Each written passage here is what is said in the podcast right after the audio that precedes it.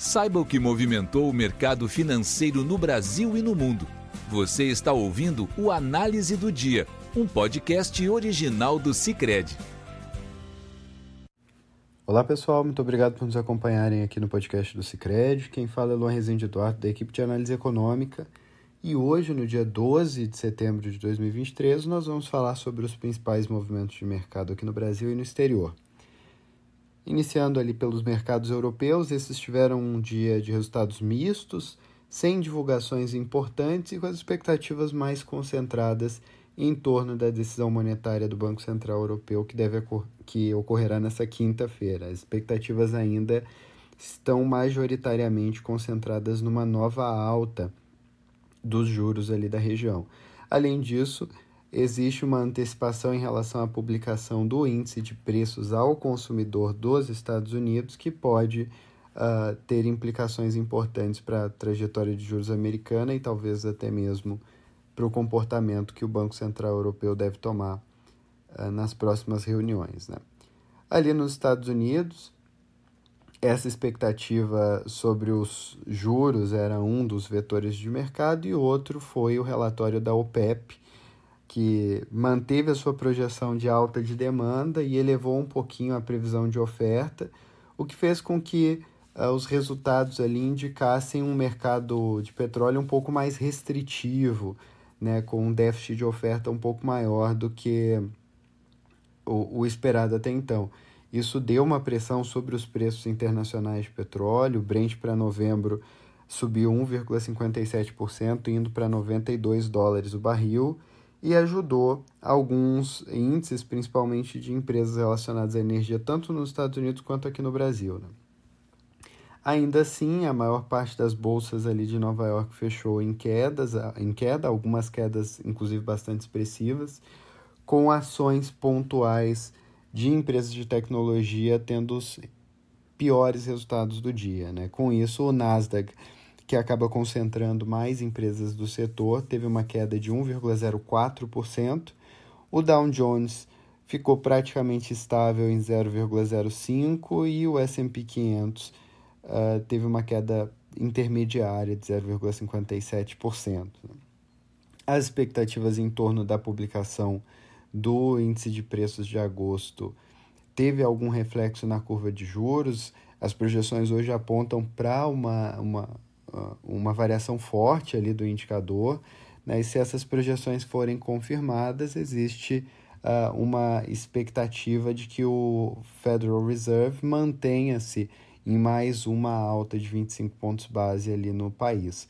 Isso fez com que o retorno sobre os títulos uh, da dívida de mais curto prazo, né, o T-Note de dois anos, subisse no dia de hoje, foi a 5,02%, mas nas, nos trechos mais intermediários e longos, esse, a taxa de juros vem caindo. Né? O T-Bond de 30 anos recuava a R$ 4,34 ao final do dia.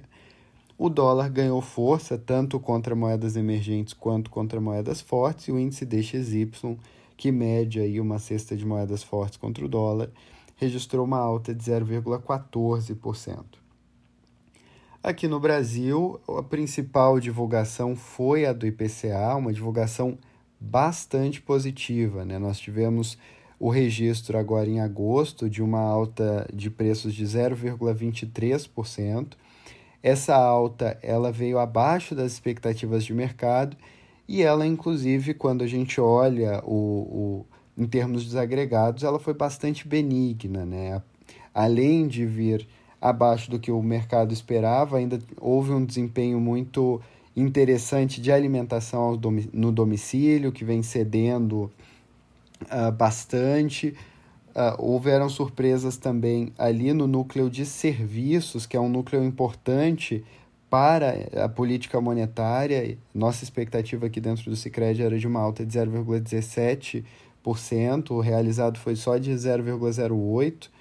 Uh, então, é uma, uma diferença bastante significativa e este uh, abre espaço, esse indicador arrefecendo, abre espaço para que os, o Banco Central uh, continue talvez até mesmo acelere o seu processo de queda da taxa de juros. Né?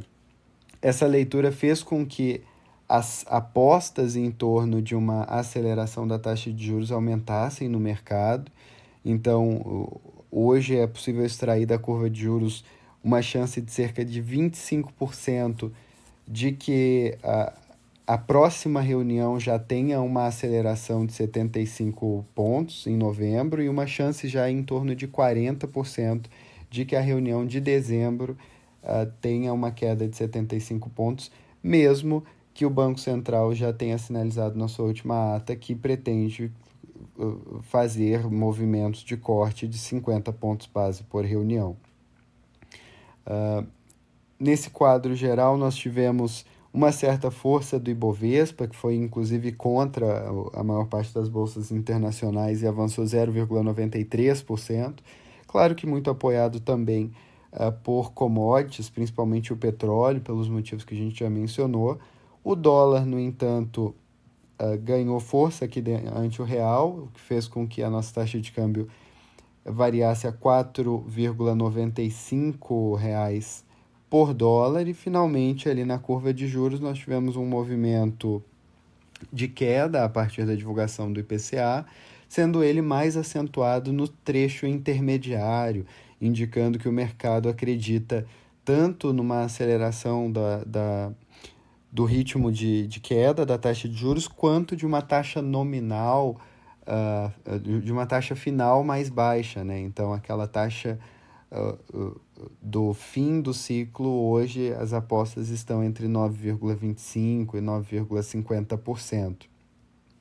O depósito interfinanceiro para janeiro de 2025, no mais curto prazo, então, cedeu de 10,48 para 10,44, com, com 4 pontos percentuais.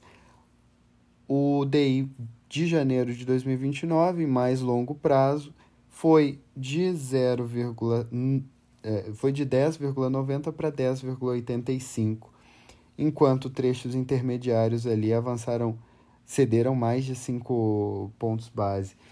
Com isso, nós encerramos o podcast de hoje. Eu agradeço a todos vocês a atenção e até amanhã. Você ouviu o Análise do Dia, um podcast original do Cicred. Até a próxima!